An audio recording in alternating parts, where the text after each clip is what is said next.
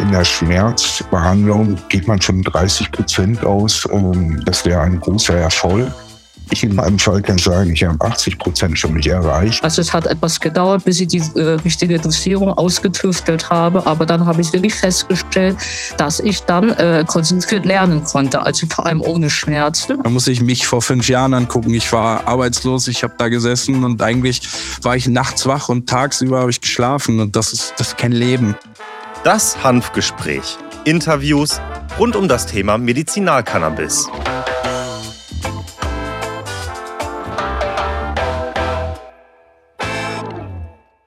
Hallo und herzlich willkommen zu einer weiteren Folge des Podcasts Das VCA Hanfgespräch. Mein Name ist Dr. Christiane Neubauer, ich bin Apothekerin und die Geschäftsführerin des Verbandes der Cannabis versorgenden Apotheken, kurz VCA. Und weiter geht's mit meiner Frauenreihe. Heute spreche ich mit Laura. Vor mir sitzt eine 28 Jahre junge Frau, die mich offen und sympathisch anlächelt. Sie ist seit Januar 2022 Cannabis-Patientin. Laura hat gleich mehrere Diagnosen. Sie hat eine Borderline-Persönlichkeitsstörung, sie hat ein posttraumatisches Belastungssyndrom, sie war magersüchtig, hat Depressionen, eine Angst-Panik-Störung und hatte schon einmal ein Burnout.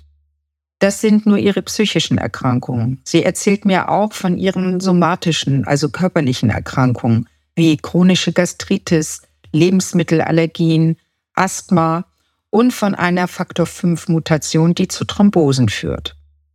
Puh, das hört sich wirklich schrecklich an, wenn man diese ganzen Diagnosen hört. Trotzdem schaut sie mich fröhlich und positiv an. Da die Borderline-Persönlichkeitsstörung im Fokus der vielen Diagnosen steht, möchte ich kurz dieses Erkrankungsbild erklären. Bei der Borderline-Störung handelt es sich um eine Persönlichkeitsstörung, die durch Impulsivität und Instabilität von Emotionen und Stimmung geprägt ist. Diese Impulsivität und Instabilität charakterisieren auch die Identität der Betroffenen sowie deren zwischenmenschlichen Beziehungen. Es handelt sich um ein schwerwiegendes psychiatrisches Krankheitsbild, das auch als emotional instabile Persönlichkeitsstörung des Borderline-Typs bezeichnet wird. Betroffene erleben sich als Opfer ihrer eigenen heftigen Stimmungs- und Gefühlsschwankungen, was zu einer extremen innerlichen Anspannung führen kann, die dann als unerträglich erlebt werden. Viele setzen selbstverletzende Verhaltensweisen ein, um diese Anspannung zu verringern. Vor allem Schmerz spüren viele während der extremen Spannungsphasen kaum oder nur sehr wenig. Menschen, die an einer Borderline-Persönlichkeitsstörung leiden, fühlen sich innerlich zerrissen, haben ein gestörtes Selbstbild und eine gestörte Körperwahrnehmung. Sie leiden unter massiven Ängsten vor dem Alleinsein und instabilen Beziehungen. An einer Borderline-Störung leiden etwa drei Prozent der Bevölkerung. Die ersten Anzeichen treten meist schon im Jugendalter auf. Es scheinen etwa gleich viele Männer wie Frauen betroffen zu sein, Allerdings begeben sich deutlich mehr Frauen in eine Therapie als Männer. Mehr als 60 Prozent der Betroffenen hat mindestens einen Suizidversuch verübt, was nochmal die Wichtigkeit einer Behandlung verdeutlicht. Wer mehr über das posttraumatische Belastungssyndrom erfahren möchte, was Laura ja auch hat, sollte sich die Folge 22 mit Renata anhören. Dort beschreibe ich die PTBS. Wer mehr über Depressionen erfahren möchte, sollte sich die Folge 2 mit Jörg anhören. So, jetzt aber zu meinem Gast. Ja, hallo und herzlich willkommen, Laura, zu dem VCA Hanfgespräch. Ich freue mich sehr, dass du heute mein Gast bist. Magst du dich einmal selber vorstellen? Ja, hallo und äh, erstmal vielen Dank, dass ich hier dabei sein darf. Ähm, ich bin Laura, ich bin 28 Jahre alt und seit Januar 2022 bin ich Cannabis-Patientin. Und ja, ich führe über Instagram so ein paar kleinere Kanäle und äh, ja, die drehen sich auch primär um Cannabis. Mhm. Also noch gar nicht so lange. Du bist tatsächlich noch gar nicht ja. so lange Cannabis-Patientin, was ich da raushöre. Äh, magst du denn was über deine Krankheitsgeschichte erzählen? Weswegen nimmst du Cannabis als Medizin? Wofür? Ja, also ich habe einige Erkrankungen, Ich leide unter einer Borderline-Persönlichkeitsstörung, unter einer posttraumatischen Belastungsstörung, Anorexia nervosa, Depression, einer Angst- und Panikstörung. Ich hatte auch einen Burnout schon. Ähm, aber ich habe auch einige somatische Erkrankungen, zum Beispiel chronische Gastritis, schwere Lebensmittelallergien, also die auch wirklich ähm, zu einem anaphylaktischen Schock und äh, zum Tod führen können. Ähm, Oha, ja. Und daher habe ich auch immer wieder ja, ziemlich hohe Entzündungswerte. Ich leide unter Asthma und habe noch ähm, aktuell um die 40 Prozent Lungenvolumen. Außerdem habe ich die Faktor 5 Mutation, die Thrombosen mit sich bringt und mhm. äh, mhm.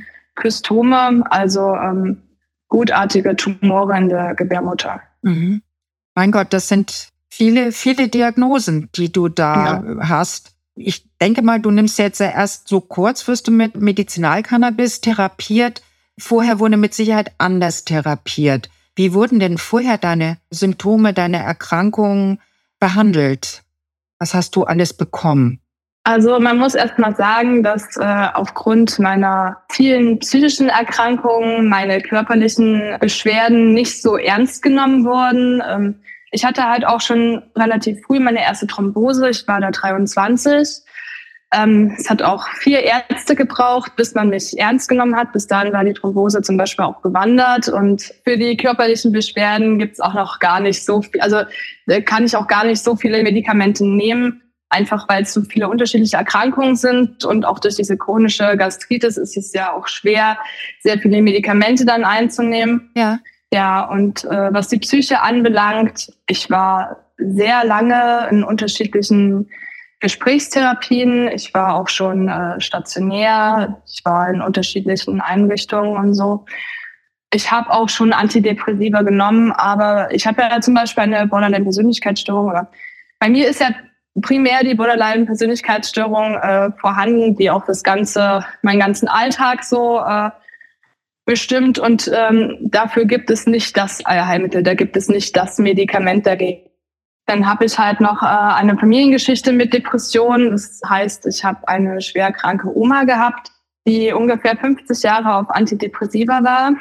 Und ja, ist äh, in der Zeit, also ich komme ja aus dem Gebiet der ehemaligen DDR, und auch da gab es ja auch Tests und so weiter mit den Patienten und ähm, 50 Jahre durchweg unterschiedliche Präparate äh, zu bekommen. Naja, das macht halt auch was mit dem Umfeld um dich rum. Ne? Also meine Oma konnte halt nie am Leben teilnehmen. Das hat natürlich mein Vater schon sehr geprägt, schon in seiner Kindheit sehr geprägt und mich von, von Kindheit an auch schon geprägt, dass man so natürlich nicht leben möchte. Ne? Und wenn man dann am Ende gar nicht weiß, ähm, dieser Mensch stirbt und weiß am Ende gar nicht, wer ist dieser Mensch gewesen, die Persönlichkeit von diesem Menschen komplett durch Medikamente weg. Klar, ne? Wenn man wird dann aus dem Leben gerissen, ja. man wird ruhig gestellt, aber man kann einfach am Leben nicht mehr teilnehmen. Und das kann ich sehr gut verstehen, wenn du das auch in deiner Kindheit auch so mitbekommen hast und eigentlich deine Oma ja nie richtig kennenlernen konntest ist das für dich natürlich auch ein traumatisches Erlebnis, dass du sagst, nee, also Antidepressiva möchte ich niemals nehmen, weil ich nicht so nachher enden möchte wie meine Oma.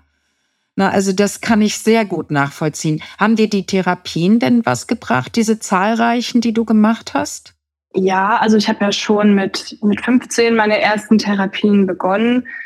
Ähm, ich war auch mit 15 Jahren auf eigenen Wunsch stationär. Das war allerdings eher so eine traumatische Begegnung. So, ich meine, das war auch so äh, um 2010 herum. Ich meine, es hat sich ja noch einiges in der Zeit entwickelt, aber ja, auch gerade diese Borderline-Persönlichkeitsstörung. Ich habe das Gefühl, das ist erst in den letzten Jahren noch mal so richtig ähm, bei den Ärzten aufgekommen und dass man da einige Dinge noch anders äh, gewertet hat und anders mal sieht und anders betrachtet.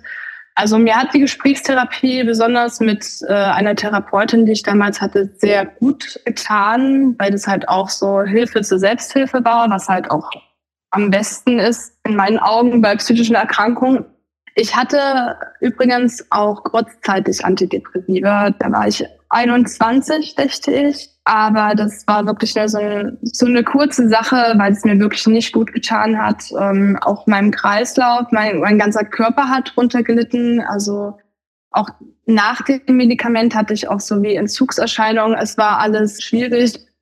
Ich habe äh, also ich habe damit zwar geschlafen, aber es war so schlimm, dass ich halt so 14 bis 16 Stunden wirklich ruhig gestellt war. Und hätte neben mir der Feueralarm losgehen können. Also so war es auch. Bei uns im Haus ging dann mal der Feueralarm los und meine Mitbewohner, die haben mich nicht richtig wach gekriegt. Wahnsinn. Also das war halt ja. einfach, das, das, das kann halt nicht sein. Ne? Und dann stehst du auf Arbeit und äh, kannst deiner Arbeit nicht nachgehen, weil dein Kreislauf einfach ähm, wegen Medikament nicht so richtig äh, auf Touren kommt und so.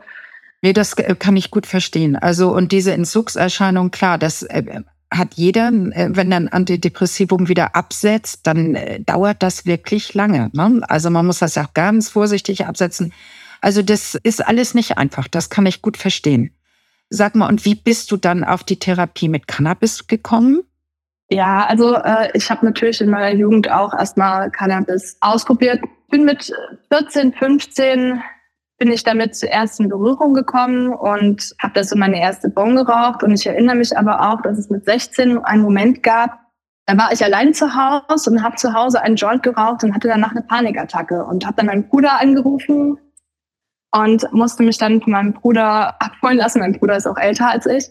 Und das war auch so der Moment, wo ich mir, also ich, ich bin schon immer sehr bewusst mit gewissen Sachen umgegangen, weil ich halt auch in meinem Leben schon sehr viel erlebt äh, habe ich habe schon sehr viele Dinge gesehen und mich hat sehr vieles schon geprägt und deswegen habe ich Gott sei Dank halt für manche Sachen auch so ein Gefühl gehabt. Das heißt, in diesem Moment, wo ich halt diese Panikattacke hatte, wusste ich, okay, war jetzt nicht gut, lassen wir erstmal eine Weile, sondern habe ich es auch erstmal eine Weile gelassen und immer mal dann erst, ich glaube, das war ein halbes Jahr, wenn nicht sogar ein Jahr oder noch später erst wieder sporadisch ab und zu ja. äh, Joints und so ab 2021 würde ich sagen, regelmäßigerer Konsum, wo ich dann halt aber auch wirklich so mit 2021 habe ich dann auch festgestellt, bei gewissen depressiven Episoden kann ich das jetzt gut nutzen, da hilft es mir und habe es dann schon angefangen, äh, medizinisch anzuwenden. Aber natürlich ist das mit ja.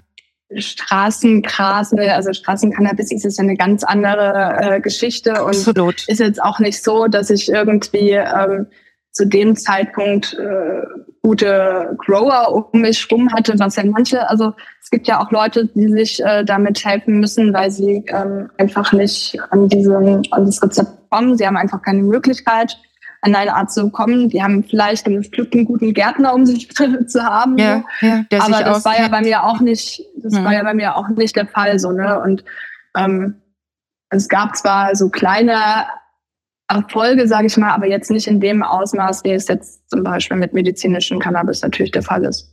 Also selbst wenn du einen guten Grower kennst, ne, ist trotzdem nicht gewährleistet, dass jede Ernte jetzt äh, den gleichen Standard hat. Ne? Also das ist halt genau. das äh, Tolle an dem Medizinalcannabis.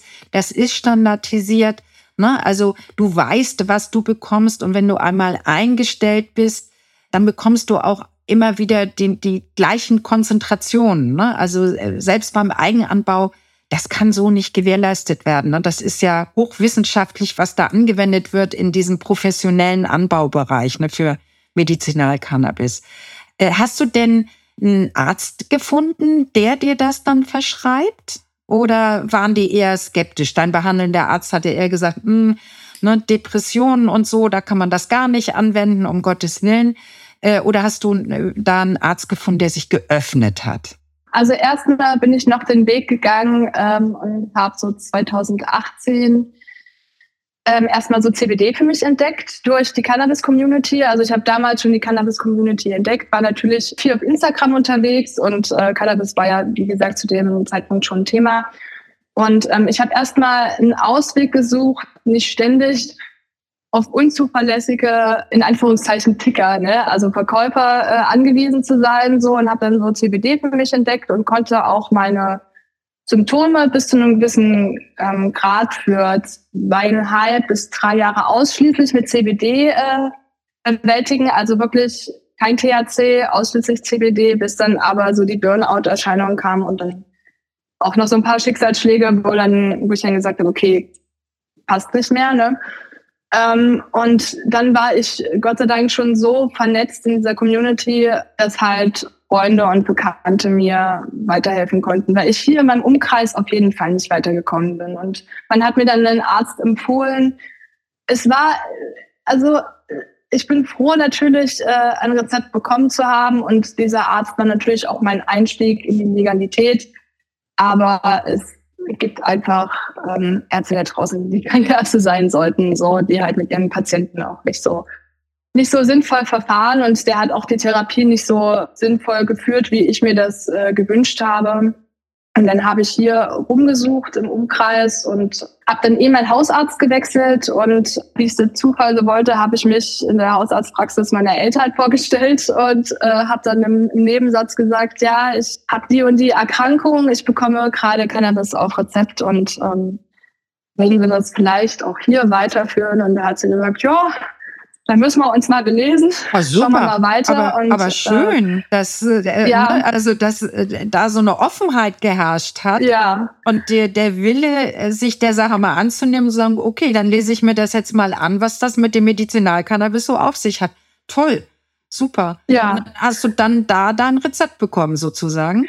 Ja, also ich habe dann äh, den, den äh, Ratgeber, es gibt ja so einen Cannabis-Ratgeber für Ärzte, also von den Herrn Rotenterm, und äh, das habe ich halt bestellt und äh, Zettelchen reingeklebt und habe es halt vorbeigebracht und äh, habe einfach nur gehofft, dass es äh, funktioniert. Ja, also auch auf Anraten von meinem Freund, der das auch so gemacht hat damals, Super. der hat ADHS und äh, hat zu mir gesagt, versuch's doch einfach mal so. Und äh, genauso habe ich das halt auch gemacht. Zettelchen rein zu den wichtigsten Punkten, weil auch dieser Ratgeber ist natürlich viel und ein Arzt hat einfach auch viel zu tun den ganzen Tag. So auch Na klar, natürlich. Dieser, diese Praxis, also diese Hausarztpraxis, äh, von der ich damit werde, die wirklich sich intensiv mit ihren Patienten auseinandersetzen, den wollte ich es dann nicht noch schwerer machen. Ja, klar. Und äh, auf jeden Fall bin ich dann zwei Tage, drei Tage später mit einem Rezept aus der Praxis. Und Super, aber das finde ich ja großartig, ja. dass du da äh, deine in der Ärztin warst, ne? Äh, genau. Ja. Dass du die unterstützt hast, äh, gleich mit Literatur versorgt hast, gleich die Kleberchen reingemacht hast, äh, was da die wichtigen Kapitel sind. Großartig. Das ist nämlich mal eine gute Zusammenarbeit, würde ich mal sagen. Klasse. Sag ja. mal ganz kurz nochmal zum CBD. Was für eine Konzentration hast du da genommen, die dir da äh, geholfen hat und die Zeit überbrückt hat? Also ich habe CBD-Blüten en masse konsumiert. Mhm. Damals noch. Äh, also auch geraucht. inhaliert sozusagen. Also du ja. hast CBD-Blüten inhaliert. Ah, okay, gut. Genau, ich habe CBD geraucht, aber ich habe ähm, zum Beispiel bei Schmerzepisoden oder auch, ich habe ja auch so Prüfungsangst, ganz schlimm. Ich habe da meine, ähm, meine Ausbildung vorzeitig beendet und habe mir da, ich glaube, 20, 25-prozentiges CBD-Öl, mhm, aber mhm ein Fläschchen ja, habe ja, ich mir da aber, reingekippt. Ja, aber äh, ganz ehrlich, das wird hochkonzentriert genommen. Ne? Also das ist jetzt nichts Ungewöhnliches. CBD muss man hochkonzentriert nehmen, um eine therapeutische Wirkung zu erzeugen. Also deswegen ist das absolut nachvollziehbar. Ne? Das es ist auf jeden Fall auch also ein gutes Hilfsmittel, wenn man äh, einen anaphylaktischen Schock hatte ja, und der Magen sehr gereizt ist. Also mhm. das kann ich auch genau. auf jeden Fall jedem empfehlen wenn man so mit also Magenreizung, auch Sodbrennen und so weiter, mhm. äh, bietet sich mhm. eigentlich CBD echt gut an. Also gerade mhm. auch nach so einer ja, richtig krassen Reaktion des Körpers, wo ja komplett der ganze Verdauungstrakt, also eigentlich noch mehr, man kriegt ja auch schlecht Luft und so weiter, die ganzen Entzündungen auf einmal aktiv sind, da bietet sich CBD halt auch wirklich sehr gut an. Also CBD-Öl in dem Fall. Da habe ich ja auch mal ein Gespräch geführt mit, mit Attila, ich glaube, den kennst mhm. du auch, ne? mit, ja. Äh, der ja eine Divertikulitis hat und da auch wunderbar behandelt, also mit Medizinalcannabis. Und äh, das ist da wirklich ja eine tolle Sache eben auch gerade für diese Erkrankung. Ne? Also das ist schön, dass du das auch noch mal so bestätigst. Du bist ja nun Teil meiner Frauenreihe, was ich sehr, sehr schön finde, weil ich habe ja diese Frauenreihe eröffnet, weil Frauen immer so im Hintergrund waren und gar nicht so präsent waren bei meinen Gesprächen. Und ich sagte, nee, die therapieren ja genauso wie Männer, also muss ich die jetzt mal nach vorne rücken, damit die auch gesehen werden. Medizinalcannabis ist natürlich für beide Geschlechter geeignet, absolut. Was denkst du, warum mögen Frauen nicht so gerne in Erscheinung treten? Warum sind die immer eher so, halten sich eher da zurück oder mehr im Hintergrund? Ich glaube, das ist noch so ein generelles gesellschaftliches Problem, dass die Frau teilweise einfach noch viel mehr kämpfen muss für ihr Ansehen, egal ob es im beruflichen als auch teilweise im privaten ist. Ähm, und ähm, ich kenne das ja von mir selber. ähm, bei mir fing das auch an diesen CBD-Reviews zum Beispiel, dass ich ähm, selbst bei CBD nicht mein Gesicht gezeigt habe, aus Angst, mein Arbeitgeber könnte sich negativ dazu äußern. Und weil ich auch das Gefühl hatte, jetzt nochmal als Frau nochmal anders betrachtet zu werden, denke ich, ist das so ein so ein Fakt von vielen Frauen, so, weil sie halt zum Beispiel Angst haben, dann noch mehr diskriminiert zu werden, weil sie vielleicht sowieso schon ja gewisse Probleme haben und ähm, dann einfach in irgendwelche, also mit irgendwelchen Stigmata bombardiert werden und du wirst dann einfach in, ja, in irgendeine Rolle gepresst. Der andere Punkt ist aber auch, ich weiß nicht, wie viele Frauen tatsächlich Cannabis-Patientinnen sind. Aber es gibt ja immer noch Problematiken in der Medizin mit Frauen, dass zum Beispiel gewisse Erkrankungen bei einem Mann ganz anders sind als bei einer Frau. Man aber zum Beispiel bei einem Herzinfarkt war das, glaube ich, wenn ich jetzt nicht irgendwie ja, das Falsches stimmt. Der, der, äußert sich zumindest anders beim Mann als bei einer genau, Frau. Die Symptomatik genau, ist da anders. Das, mhm. Dass man dann vielleicht gewisse Symptome gar nicht so, äh, mhm. Mhm. ja. So wahrnimmt, wie, wie es jetzt ein Mann wahrnehmen würde. Das stimmt. Das stimmt. Also Frauen sind tatsächlich beim Herzinfarkt wesentlich gefährdeter als Männer, weil die das gar nicht so, so wahrnehmen wie Männer. Tatsächlich. Also hast du völlig recht. Ja, Frauen möchten da genau aus diesen Gründen, die du erklärt hast, da eher so ein bisschen mehr im Hintergrund bleiben. Umso mehr freue ich mich, dass wir uns darüber heute unterhalten. Hast du denn eine Übernahme durch die Krankenkasse bekommen? Nee, leider nicht. Du musst selber ähm, bezahlen. Ja. Ja, ich muss selber bezahlen. Also ich habe einen Antrag auch gestellt. Mhm. Der wurde jetzt aber erstmal abgelehnt und man rät mir erstmal, wie es halt so ist mit einer psychischen Erkrankung. Ja, das ist äh, ähm, genau ein Problem. Zu einem in mhm. Klammern stationären Aufenthalt mhm. irgendwo. Also mhm. es ist ja, es ist schwierig, aber aber der du Kampf kannst, wird auf jeden Fall noch angegangen. Ja, du, du kannst das aber stemmen im Moment, diese Kosten, oder ja, mit schwierig? Ach und Krach. Mit Ach es und ist Krach. Schon, hm.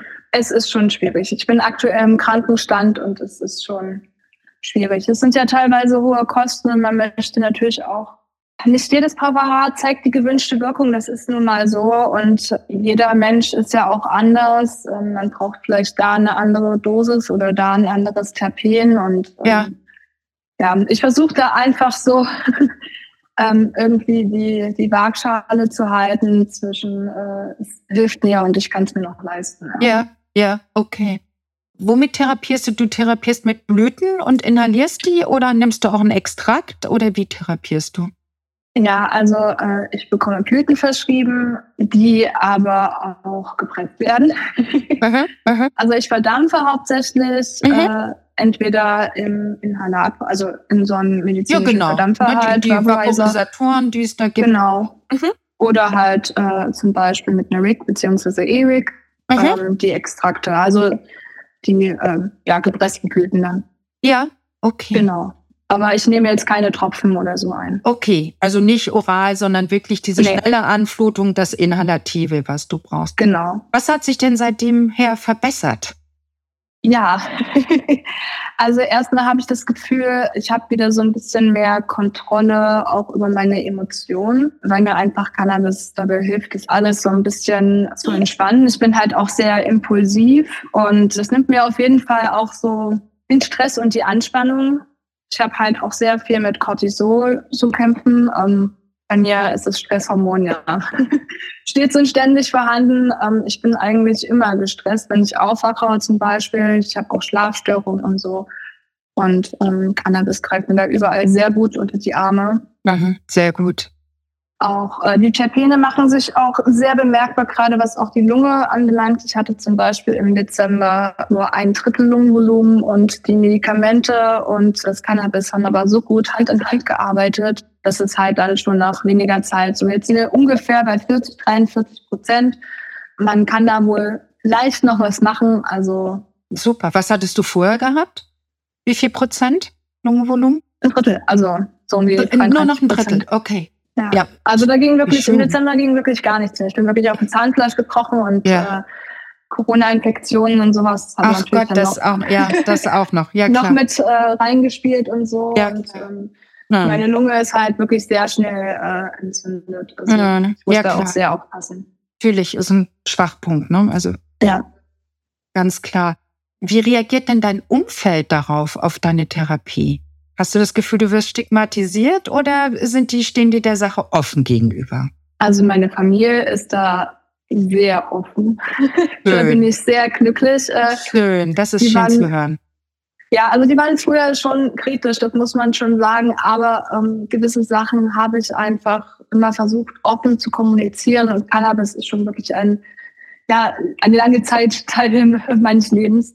Und es war schon Anfang ähm, mit 20, 21 so, dass ich dann direkt gesagt habe, hier, Leute, das hilft mir. Und äh, wenn ich äh, bei meinen Eltern zu Besuch bin, dann möchte ich halt auch gerne da, also damals war es noch der Joint, den Joint da äh, auf dem Balkon rauchen können. Und ähm, dann hat man das offen kommuniziert und ja, also meine Eltern haben dafür auf jeden Fall Verständnis, mein Bruder auch. Und ähm, generell muss ich sagen, habe ich da eigentlich äh, ziemlich Glück. Auch so Tanten, Großtanten. Ich habe halt auch, ja, es gibt halt viele Krankheiten auch bei uns in der Familie. Zum Beispiel ist Krebs bei uns halt auch wirklich äh, sehr präsent und da sind Alternativmedizin natürlich auch nochmal eine andere, also da betrachtet man Alternativmedizin einfach nochmal ganz anders. Hat einen anderen Stellungswert. Genau, mhm, und ähm, ja. ja, das finde ich auch sehr schön. Das macht es mir natürlich auch äh, viel leichter und also ich, ich gehe damit auch offen um. Das ist wichtig. Ja, ja, das ist ganz wichtig. Also dieser offene Umgang ist sehr, sehr wichtig. Ich finde das sehr schön, dass deine Familie dahinter dir steht. Das ist auch unglaublich wichtig. Und Freunde, gehe ich mal von aus, sind, stehen der Sache auch offen gegenüber. Ne? Und also von daher, äh, das Umfeld muss da stimmen, ne? dass man sich da nicht auch noch verstecken muss. Das ist eine ganz wichtige Sache. Und kann ich dir nur sagen, geht weiterhin offen damit um. Das ist, das tut einfach gut, dieser offene Umgang. Cannabis Quo Vadis. Wie geht es weiter? Chancen und Risiken der Legalisierung für den Patienten.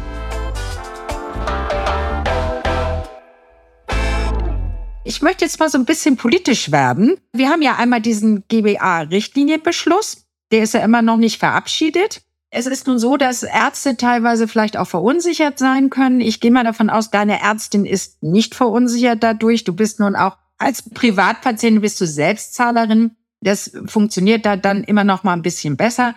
Aber es gibt da so unklare Formulierungen. Cannabis-Fertigarzneimittel sollen vorrangig verschrieben werden. Und also es gibt da so ziemliche Unklarheiten, die Ärzte vielleicht verunsichern könnten. Wie siehst du das? Könnten Ärzte da mehr Abstand davon nehmen? Also zum Glück ist ja der Facharztvorbehalt ist ja raus. Also Hausärzte dürfen weiterhin ganz normal verschreiben. Es ist ganz wichtig, weil viele bei ihrer Hausärztin oder Hausarzt sind. Ja, so alles andere ist so ein bisschen schwammig ausgedrückt. Also wir haben die endgültige Fassung noch nicht. Aber hast du da was gehört, auch von, von anderen Patienten, dass es da zu einer Verunsicherung gekommen ist? Also mich hat es natürlich, äh, wie du schon sagtest, nicht selbst betroffen. Aber man hat das schon mitbekommen ähm, vor einigen Wochen und Monaten in der Community, gerade in dieser Online-Cannabis-Community, ähm, gehen natürlich dann auch solche Briefe sehr schnell rum. Und ähm, ich habe auch gesehen, dass es da wohl Menschen gab, die wohl leider auch ihre Therapie verloren haben. Aber ich habe auch mitbemerkt, dass sich ja auch eben ähm, Ärzte oder Apotheker und so weiter dagegen stark gemacht haben. Und ich weiß, dass die Verunsicherung bei vielen da war und wie gesagt ja auch zu Recht. Aber ich hoffe, dass es alles noch irgendwie eine Wendung gibt, weil gerade durch solche Initiativen oder auch Podcasts, wie bei dir zum Beispiel, gibt es ja nochmal andere Möglichkeiten, vielleicht so ein bisschen Einblick zu bekommen, ne? Mehr Menschen genau, zu erreichen, genau, genau mhm. und, und positive, positiven Einfluss vielleicht auch auf solche Urteile und Richtlinienbeschlüsse zum Beispiel zu geben. So. Und ich habe da einfach die Hoffnung drauf. Absolut. Deswegen äh, kämpfen wir an allen Fronten sozusagen um da für den Medizinalcannabis in die Bresche zu springen und äh, verfassen ja auch da Positionspapiere und Pressemitteilungen und wollen äh, natürlich versuchen, dass Medizinalcannabis wirklich anerkannt wird und äh, weiterhin anerkannt wird und Hürden abgebaut werden für die Patienten. und äh, der Zugang erleichtert wird. Was denkst du denn über die Legalisierung, über diese Pläne? Ne? Also äh, die erste Säule ist jetzt ja erstmal Eigenanbau und diese Cannabis-Clubs. Würdest du selber anbauen oder dich an Cannabis-Club anschließen? Also Cannabis ist nicht nur mein Medikament. Äh, Cannabis hat mir halt einfach so viel mehr auch gegeben. Und äh, mit Cannabis kann man einfach auch so viel mehr machen. Das, Cannabis ist nicht nur THC, ne? Cannabis ist einfach so viel mehr. Absolut. Und ähm, deswegen würde ich gerne Pflanzen haben, ja. Einfach aha. auch, weil ich diese Pflanze sehr liebe. Aha, aha. Und ähm, ich auch die Verarbeitung super interessant finde, egal von welchem Pflanzenteil wir da sprechen, egal ob wir da jetzt Öle draus machen oder äh, am Ende irgendwie Handpapier, Handfaser, Kleidung und so weiter. So, das ist eine super interessante Pflanze. Absolut. Ja. Bei mir ist es, wie gesagt, mehr als nur Medizin. Ich finde es super gut, dass es diese Pflanze gibt und ich finde es super interessant und ich würde schon gerne anbauen und irgendwo einem Social Club beitreten. Ja, da unterhalten wir uns nochmal, da bin ich gespannt. Unterhalten wir uns nochmal, wenn du die, die ersten Pflänzchen ziehst. Mal gucken, wie das Ergebnis dann so aussieht. Siehst du denn auch Gefahren für Patienten? Also wenn es jetzt so Eigenanbau und, und diese Social Clubs erstmal kommt, ne, so im ersten Step, könnte das auch Gefahren bedeuten für Patienten, die jetzt eine Kostenübernahme noch haben, Rezepte bekommen? Also ich denke, die Krankenkasse wird auch schauen, dass sie äh, so gut es geht irgendwo sparen kann. Das wird bestimmt ein Thema sein. Für Patienten besteht natürlich auch die Gefahr, es gibt sehr viele unerfahrene Patienten ja auch draußen. Das merkt man halt auch immer den Unterschied äh, zwischen Menschen, die sich einfach schon länger mit der Pflanze auseinandersetzen und Menschen, die es vielleicht gerade von ihrem Arzt verschrieben bekommen haben. Wenn man sich einfach nicht intensiv mit diesem Medikament auseinandersetzt, dann weiß man zum Beispiel auch nicht, wie da der Schimmel aussieht oder wie irgendwelche, äh, wie irgendwelches Ungeziefer da aussieht. Ähm, vielleicht ist äh, deine Blüte noch gar nicht, also deine Pflanze noch gar nicht fertig. Also es gibt da auf jeden Fall Risiken für unerfahrene Patienten, würde ich auf jeden Fall sagen, dass sie sich dann natürlich irgendwelchen ja, Blödsinn ja, zuführen, absolut. vielleicht auch nicht genug mit dem Medikament auseinandersetzen. Also ich setze mich halt wirklich äh, vorher jedes Mal mit meinen Präparaten auseinander. Ich bekomme auch ähm, mindestens vier unterschiedliche und ich schaue mir wirklich die Terpenprofile an und ich weiß dann auch wirklich, okay, das Terpen greift auf das, das und das. Und wenn man das aber nicht vorher macht, dann äh, kann es auch sein, dass man sich vielleicht irgendeinen irgendeinen Strain äh, hochzieht und dann irgendwie, ja, sich nichts Gutes tut, sondern äh, vielleicht genau das Gegenteil zum Beispiel. Einfach weil man sich damit nicht genau auseinandergesetzt hat. Und ähm, das sehe ich halt so ein bisschen als, als Problematik auf jeden Fall an. Das Schlimmste könnte sein, dass, dass Patienten in die Selbstversorgung getrieben werden. Das darf es nicht sein. Also wenn Patient sich selbst dazu entscheidet und sagt, okay, ich möchte jetzt selber anbauen, ist das eine ganz andere Sache. Aber es darf natürlich nicht passieren, dass die Krankenkasse sagt, Mensch, doch super, bau dir dein Zeug doch jetzt selber an oder geh in so einen Cannabis-Club. Oder womöglich der Arzt sagt, Mensch, ich habe jetzt auch keine Lust mehr, mich da mit Anträgen äh, auseinanderzusetzen. Ne, Eigenanbau geht ja jetzt auch. Also von daher, äh, viele brauchen eben diese Therapiebegleitung auf jeden Fall durch den Arzt und auch die Begleitung durch die Apotheke, die sich mit dem Patienten natürlich auch auseinandersetzt. Und da müssen wir vorbauen, dass sowas natürlich nicht passiert. Ne? Das sehe ich genauso. Ja, jetzt habe ich nur noch meine letzte Frage an dich. Ich finde die Frage immer sehr schön. Mal gucken, was du dazu sagst. Was für eine Zukunft würdest du dir jetzt wünschen? Was wünschst du dir weiterhin?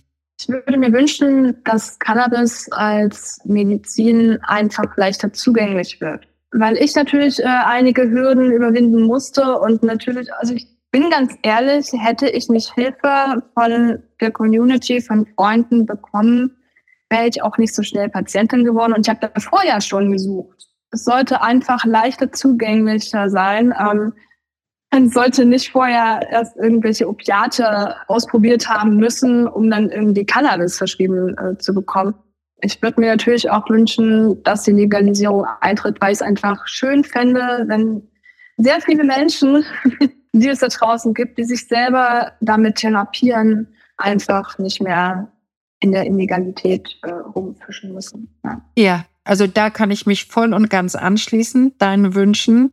Das wünsche ich natürlich auch allen Patientinnen und Patienten und dass Hürden abgebaut werden, dass der Zugang erleichtert wird und diese Stigmatisierung endlich mal aufhört, sondern da wirklich eine Aufklärung erfolgt und die Menschen offen dieser Therapieform gegenüberstehen und überhaupt dieser der Pflanze Cannabis genau. gegenüberstehen. Genau. Ich hoffe äh, auch, dass durch die Legalisierung jetzt nicht noch Verschlechterung für die Patienten tatsächlich eintritt äh, durch solche Regelungen, wie zum Beispiel erst ab 20 Uhr in der Fußgängerzone irgendwie Cannabis zu sich nehmen. Das ist natürlich Quatsch für den chronisch Kranken.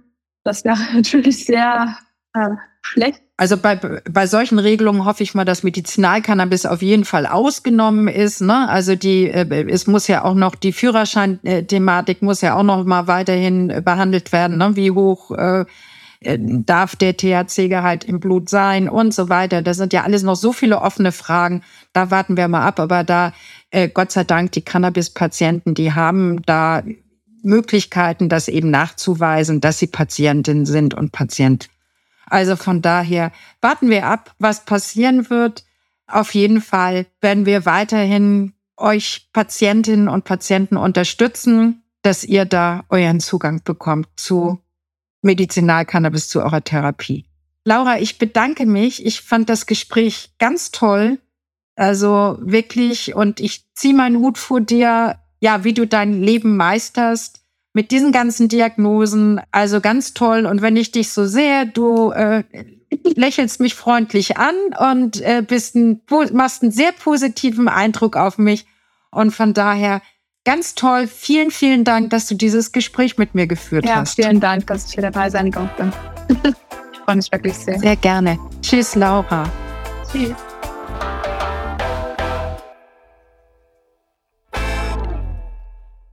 Ich fasse noch einmal zusammen. Schon in Lauras Familiengeschichte waren Depressionen ein Thema. Ihre Oma war depressiv, was sowohl ihren Vater als auch sie sehr geprägt hat. Mit 15 war Laura in stationärer psychiatrischer Behandlung. Diese Erfahrung war aber eher traumatisch für sie, wie sie berichtet. Sie hat kurzzeitig Antidepressiva eingenommen, von denen sie allerdings starke Nebenwirkungen wie Kreislaufprobleme und Schläfrigkeit bekam. Ich habe mich wie ausgenockt gefühlt, wie aus dem Leben geschossen, sagt sie. Erste Erfahrungen mit Cannabis machte sie in der Jugend. Allerdings löste das eine Panikattacke bei ihr aus. Deshalb hat sie sich lange Zeit nicht mehr getraut, Cannabis zu konsumieren. Erst mit 21 hat sie wieder konsumiert und festgestellt, dass ihr Cannabis hilft. Das brachte sie dann zu Medizinalcannabis. Sie landete bei der Hausärztin ihrer Eltern. Die hatte aber noch keine Therapie mit Cannabis begleitet und war offen, aber unerfahren. Somit hat Laura ihre Ärztin mit Fachliteratur versorgt. Was für eine tolle Ärztin, die so offen der Therapie mit Medizinalcannabis gegenüberstand und gleichzeitig bereit war, sich einzuarbeiten. Seit der Therapie mit Medizinalcannabis hat Laura eine bessere Kontrolle über ihre Emotionen. Sie ist ruhiger und entspannter. Ihre Familie und ihr soziales Umfeld steht der Therapie sehr offen gegenüber. Sie hat keine Kostenübernahme durch die Krankenkasse und muss die Therapie selbst bezahlen. Laura hat das Gefühl, dass Frauen immer stärker stigmatisiert werden als Männer. Deshalb treten Frauen auch nicht so gerne in den Vordergrund mit ihrer Cannabis-Therapie. Das Thema Eigenanbau, was in der ersten Säule der Legalisierung erlaubt werden soll, sieht Laura für Patientinnen und Patienten kritisch Besonders unerfahrene Patienten sollten vom Arzt begleitet werden und mit einer konstanten Qualität an Medizinalcannabis versorgt werden. Laura wünscht sich, dass der Zugang für Patientinnen und Patienten zu einer Therapie mit Medizinalcannabis erleichtert wird. Sie sagt mir, dass Patienten nicht gezwungen sein sollen, sich selbst zu versorgen. Sie müssen aus der Illegalität herausgeholt werden. Diesen Wünschen kann ich mich nur anschließen. Nach diesem Gespräch mit Laura habe ich mal wieder festgestellt, Patientinnen sind keine Kiffer auf Rezept. Die nächste Folge erscheint wie gewohnt in zwei Wochen und ich werde meine Frauenreihe fortführen. Diese Folge wird dann den Abschluss meiner Frauenreihe bilden. Dann sind auch wieder Männer gefragt zu ihrer Therapie mit Medizinalcannabis. Der Podcast erscheint wie gewohnt auf Spotify, Apple Podcasts, YouTube und natürlich auf der Website des VCA. In diesem Sinne, bleiben Sie dran und bleiben Sie neugierig. Also meine Frau, mein Umfeld und meine Freunde haben sofort gesehen, dass es wesentlich was ausmacht, wie es mir besser geht. Und da war auch der Verdacht, dass die Schmerzmittel bei mir selbst wieder Schmerzen ausgelöst haben. Und deshalb eben auch Umstellung auf Cannabis. Selbst bei, bei starken Schmerzattacken hilft mir Cannabis ganz gut. Es hat sich alles verbessert. Also meine Arbeitsleistung, ich bin dieses Jahr kaum mehr krank gewesen. Ich habe wenig Fehltage.